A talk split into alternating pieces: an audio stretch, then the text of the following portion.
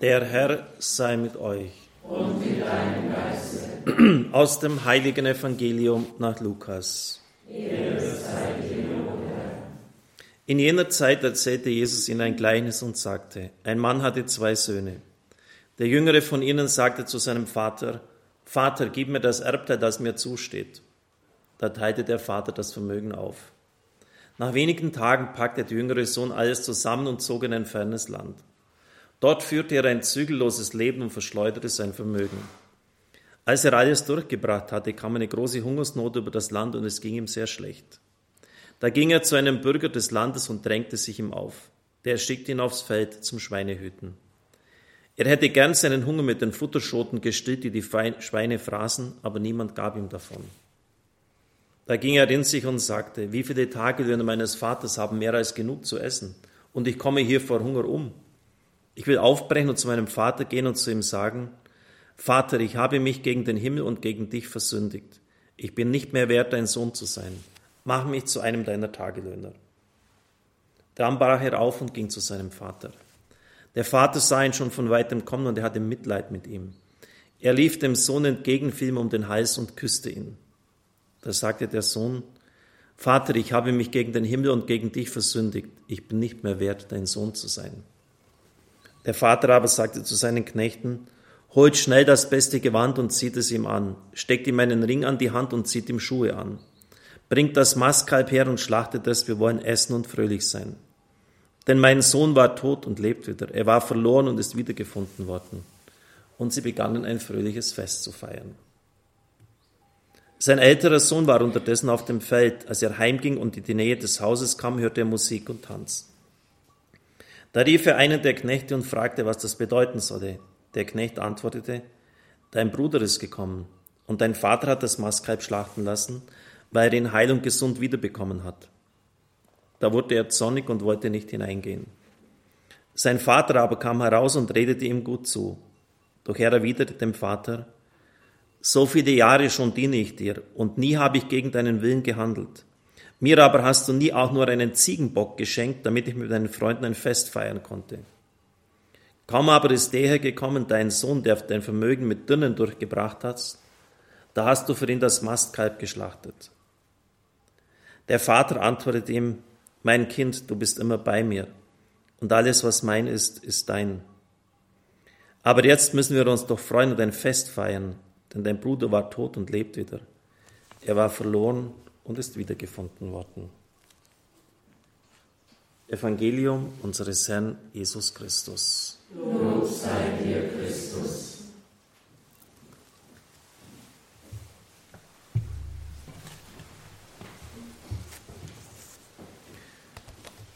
Liebe Brüder und Schwestern im Herrn, es ist Zeit, zum Wesentlichen zurückzukehren, hat der Papst gesagt, als Begründung für das Jahr der Barmherzigkeit ja, zumindest in der Wahrnehmung der Welt hat sich die kirchliche Verkündigung oft verloren an Randthemen, Fragen der Sexualethik, Kirchensteuer, Gehorsam, all diese Themen, die Sie erkennen. Aber wenn wir das Evangelium betrachten, das Evangelium auch vom heutigen Tag, dann sehen wir, dass die Barmherzigkeit Gottes im Zentrum steht. Und das dürfen wir uns nicht nehmen lassen. Und irgendwie haben wir beim Jahr der Barmherzigkeit, wenn wir dessen Konkretionen bedenken, die leiblichen und die geistlichen Werke, auch ein gutes Gefühl, irgendwie bin ich ja auch mit dabei. Wohltun dem anderen gegenüber, wenn er in Not ist, wenn er Hilfe braucht. Da lassen wir uns nicht lumpen, auch im Hinblick auf die Spendenbereitschaft. Lästige, geduldig ertragen, ein geistliches Werk der Barmherzigkeit, jeden Tag Möglichkeit, das zu üben. Rat geben anderen, wo wir wirklich auch die Sachen durchdenken, gerade aus der Erfahrung vielleicht eines Älteren heraus, tun wir vielleicht auch. Und so gibt es eigentlich vieles, wo wir das Gefühl haben, dass wir schon da auch irgendwie mit dabei sind. Das Motto des Jahres dieser Barmherzigkeit heißt barmherzig sein wie der Vater. Und allein das müsste uns schon ein bisschen stutzig machen. Denn es ist wörtlich, fast wörtlich übernommen, der Feldrede, und zwar dem Höhepunkt bei Lukas 6, 36, wo es heißt, ihr sollt barmherzig sein wie der Vater. Und das ist das Pardon zur Bergpredigt, bei Bergpredigt heißt, ihr sollt vollkommen sein, wie der himmlische Vater vollkommen ist. Und da steigen schon die meisten dann aus, naja, nobody is perfect, ich bin nicht ein vollkommen wie der himmlische Vater. Zumal wenn man weiß, was das eigentlich heißt, auch innere Losgelöstheit, Freiheit vom Besitz, familiären Bindungen, ihr sollt vollkommen sein. Und bei Lukas heißt es, ihr sollt barmherzig sein. Das heißt ja letztlich nicht anders, ihr sollt sein wie der Vater. Und ich traue es mich fast nicht aussprechen, weil es im Mund eines anderen auch vorkommt, des Bösen, ihr sollt sein wie Gott. Das Maß des Vaters soll unser Maß sein in der Barmherzigkeit. Und wir werden ihm am ähnlichsten durch Barmherzigkeit. Der Vater ist auch der Mittelpunkt dieses Gleichnisses, liebe Brüder und Schwestern im Herrn. Und Jesus will uns zum Vater mitnehmen. Wir sollen ja, wie es in der liturgischen Formel heißt, durch Christus zum Vater kommen im Heiligen Geist. Das Intimste bei Jesus, was wir wissen, war sein Gebet, das Vaterunser, das hohe priesterliche Gebet, Johannes 17, das Abschiedsgebet von ihm ist ganz auf den Vater ausgerichtet. Und in der größten Not am Kreuz sein Sterbegebet, Vater, in deine Hände lege ich meinen Geist, aber Vater, alles ist dir möglich. Jesus ruht am Herzen des Vaters. Im Johannesprolog wird das uns gesagt und dorthin wird er uns bringen. Durch den Geist Gottes haben wir Zugang zum Herzen des Vaters bekommen. Und deshalb sagt Henry Nauen, dieser Satz, barmherzig sein wie der Vater, ist einer der radikalsten des Evangeliums. Und weiter, es ist ein Perspektivenwechsel verlangt. Wir können nicht immer Kinder bleiben, sondern wir müssen erwachsen werden, Väter werden, Mütter werden. Vielleicht ein bisschen eigenartig zunächst einmal, weil wir uns schon so angewohnt haben, dass wir Christus nachfolgen und dass wir sozusagen bei dem stehen bleiben, aber Christus will uns zum Vater bringen. Das ist letztlich das Ziel. Und deshalb ist ein Perspektivenwechsel angesagt. Väter braucht das Land. In der Familie und in der geistlichen Leitung. Beichtvater. Dort wird geistliche Vaterschaft durch den Priester ausgeübt und dort sollten wir auch hören, was der Priester uns sagt. Wenn eine Pfarrei keinen Pfarrer hat, ist sie verwaist. Das heißt, wie eine Familie ohne Vater und ohne Mutter. Padre, Faser, ja im aramäischen Abuna, unser Vater, wird der Priester angesprochen in fast allen Kulturkreisen dieser Welt.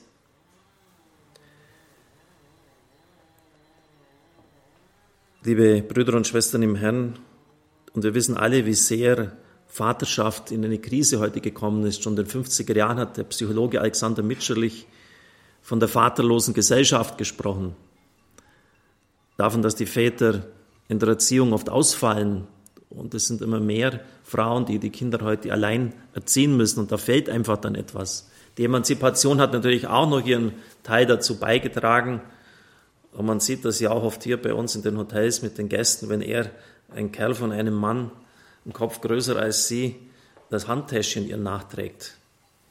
Da denke ich mir manchmal, der müsste man nur noch einen Ring durch die Nase ziehen, dann könnte er wie ein Bär in der Zirkusarena auftreten. Entschuldigen Sie, dass ich ein bisschen hier so polemisch bringe, aber das ist doch irgendwie so. Das ist so eine unglaubliche, fundamentale Verunsicherung, auch seitens der, der Vaterrolle. Und ich glaube ja nicht, dass die Frau allzu viel hat, wenn sie ihren Mann in dieser Weise domestiziert und zähmt. Denn es soll sie ja ergänzen, aber wenn sie ihn in dieser Weise hält, wie sollte sie sie noch ergänzen? Und es ist doch wirklich so, dass unsere Gesellschaft voll ist von entlaufenen Söhnen und Töchtern von Leuten, die sich auf irgendeine Weise im Leben verloren haben, die in den Drogen sind, die orientierungslos sind, äh, die irgendwelche hippigen Sachen machen, äh, die weiß Gott was äh, im Kopf haben, aber nicht das, was, was der Herr will. Henry Nauen schreibt hier zu Recht, die Menschen in meiner Gemeinschaft, ob sie behindert sind oder nicht, suchen nicht noch einmal einen gleichen Genossen, auch nicht einmal noch einen Bruder. Er ist in einer Gemeinschaft mit geistig Behinderten. Sie suchen einen Vater, der segnen und vergeben kann ohne dass er ihrer im gleichen Sinne bedürfte, wie sie ihn brauchen. Also der muss irgendwie den Stand in sich gefunden haben. Der braucht jetzt nicht, klar, jeder braucht Zuneigung, aber der ist jetzt nicht so lebensexistenziell auf, auf die anderen angewiesen wie sie auf ihn. Und da merken wir, wie selten diese wirkliche geistliche Vaterschaft geworden ist und wie sehr wir das brauchen. Väter braucht das Land, Mütter braucht das Land. Jetzt sehen wir vom Evangelium her, dass wir wie der Vater werden sollen, dass wir gleichsam, wie im Gleichnis vom verlorenen Sohn, Rembrandt hat es ja genial gemalt, unsere Hände ausbreiten auf dem Rücken der Kinder, die dann wieder zurückkehren, dass wir sie segnend erwarten. Und wie kommt man jetzt zu dieser Vaterschaft? Es heißt, liebe Brüder und Schwestern im Herrn, dass er, der Vater, den Sohn schon von weitem sah. Man hat den Eindruck, dass er jeden Tag vor dem Haus sich hingestellt hat und Ausschau gehalten hat, den Horizont abgestreift hat. Irgendwann wird er doch wieder nach Hause kommen. Er hatte Mitleid mit ihm. Das ist das Erste. Empathie. In einer Zeit, wo die Gleichgültigkeit, wie der Papst dann wieder sagt, globalisiert wird. Betroffen sein. In der Zeit des ersten Christentums hieß es immer wieder, Mitleidlosigkeit ist eines der Kennzeichen des Heidentums. Das sind die Heiden. Die kümmern sich nicht einmal um ihre eigenen Angehörigen. Vor allem, wenn es um sehr ansteckende, tödliche Krankheiten handelt. Pest hat man die Leute einfach liegen lassen. Man hat ja kein Mittel gewusst, wie man sie kurieren sollte. Warum soll ich mich auch noch anstecken? Also soll er krepieren. Mitleid Sieh dir das an, meine Seele, wie ein Mensch einem anderen so viel Schmerz zu bereiten sucht, wie er nur kann, schreibt Henry Nauen. Sieh die Menschen, was sie sich alles ausdenken, um ihren Mitmenschen zu schaden. Sieh, wie Eltern ihre Kinder misshandeln, wie mächtige Besitzer ihre Arbeiter ausbeuten. Sieh die Opfer von Gewalt, verletzte Frauen, missbrauchte Männer, ausgesetzte Kinder. Sieh dir das an, meine Seele, diese Welt. Sieh die Konzentrationslager, die Gefängnisse, die Krankenhäuser, die Pflegeheime und höre die Schreie der Armen. Henry Nauen schreibt weiter, solche Klage aus tiefstem Kummer ist Gebet. Also wirklich so eine, eine Betreffbarkeit, eine Empathie, die hier gefordert wird, hatte Mitleid mit ihm. Und dann Vergebung natürlich. Er rannte ihm entgegen, heißt es. Das griechische Text, das griechische Wort ist hier noch viel heftiger als die deutsche Übersetzung. Denn schnelles Laufen ist für einen betagten Orientalen ganz unter seiner Würde. Er vergibt ihm. Er vergibt ihm aus ganzem Herzen. Liebe Brüder und Schwestern im Herrn, das ist ja auch nicht gerade leicht, denn wahrscheinlich hat der Sohn das Ergebnis von vielen Jahren Arbeit verprasst. Der Vater hat ihn ja ausbezahlt und dafür hat der Vater hart gearbeitet. Und jetzt kommt der Kerl abgerissen nach Hause zurück und hat vielleicht das Ergebnis von 10, 15 Jahren hier einfach versoffen, verhurt. Mit Dünnen hat er es getrieben, sagt er ältere Bruder, Porneia im griechischen Text, er hat, er war, hat Porneia getrieben. Pornografie leitet sich davon ab, Unzucht. Hat in seiner Sexualität in jeglicher Hinsicht ausgelebt. Ich habe es dann auch schon einmal bei der Mittagsansprache und ich glaube auch am, bei einer Anbetung verwendet, die Geschichte, aber ich möchte es Ihnen nochmals sagen, weil es heute so gut passt und weil es auch unsere eigene Befindlichkeit zeigt. Und das ist in dem Interviewbüchlein von Andrea Tonielli mit dem Papst enthalten. Vor einigen Jahren hat ein Religionslehrer in der norditalienischen Schule das Kleines vom verlorenen Sohn besprochen. Die Hausaufgabe war, die Geschichte nachzuerzählen und ein eigenes Ende zu geben. Der Großteil der Schüler hat sich für dieses Ende entschieden. So, und jetzt können Sie mal überlegen, wie Sie die Geschichte weitergeschrieben hätten. Also der Sohn kommt jetzt abgerissen zurück. Sie wissen, der hat sie richtig geschädigt, auch den Ruf kaputt gemacht vom Vater. Und jetzt sollten die Schüler die Geschichte weitererzählen. Wie geht es weiter? Der Vater nimmt den verlorenen Sohn gnädigerweise zwar wieder auf, aber er bestraft ihn hart. Er lässt ihn bei den Dienern, bei den Knechten leben. Der Kerl soll lernen, das Geld der Familie nicht mehr durchzubringen. klasse, oder? Die Kinder sind sowas von klasse. So, so, das ist doch das Leben. Und wir hören da hundertmal die Geschichte und keinem mehr bewegt es, liebe Brüder und Schwestern. So schaut's doch im Leben aus. Genau so hätten wir reagiert.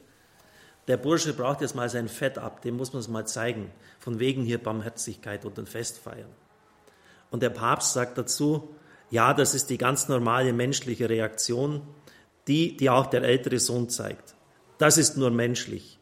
Doch die Barmherzigkeit Gottes ist eben göttlich. Mache ich mal kurz das Fenster noch zu, sonst hören wir vielleicht zu sehr die Motorsägen.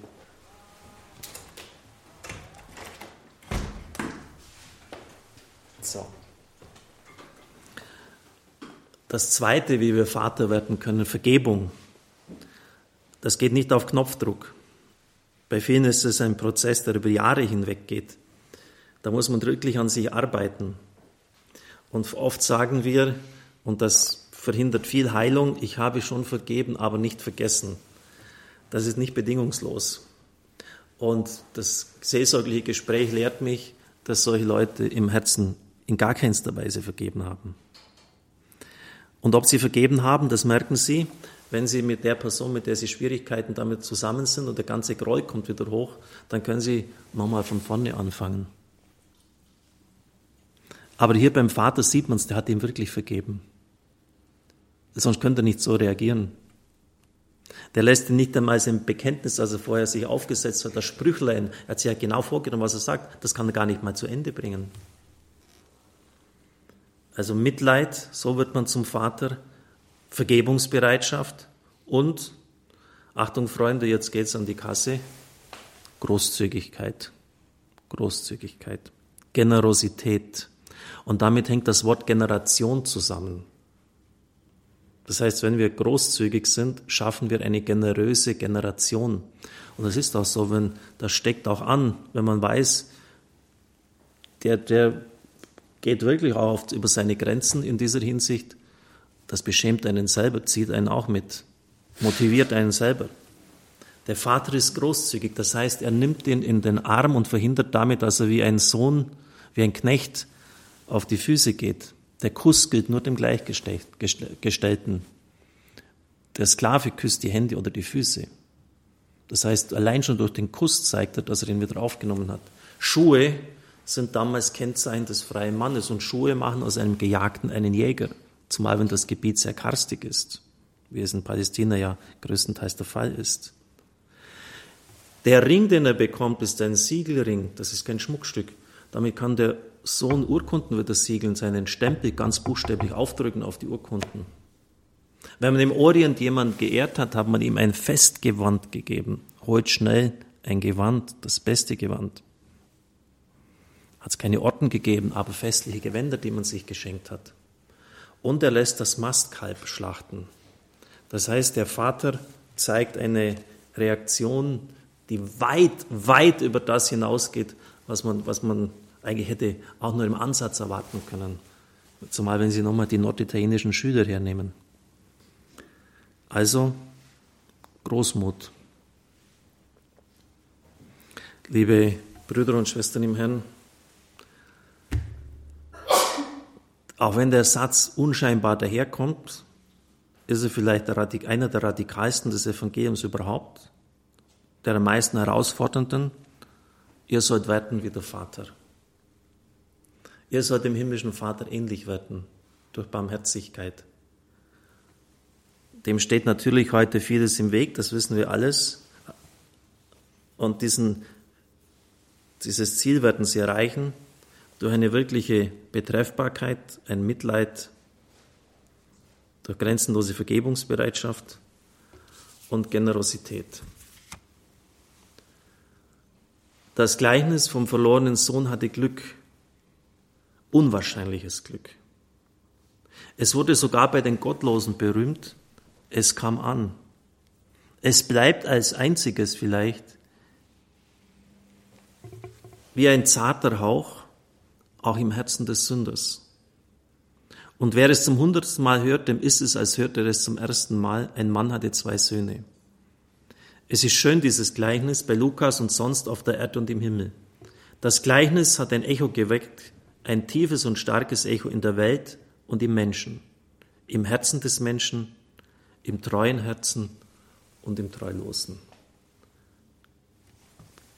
Besser kann man es nicht formulieren. Charles Peguy Amen.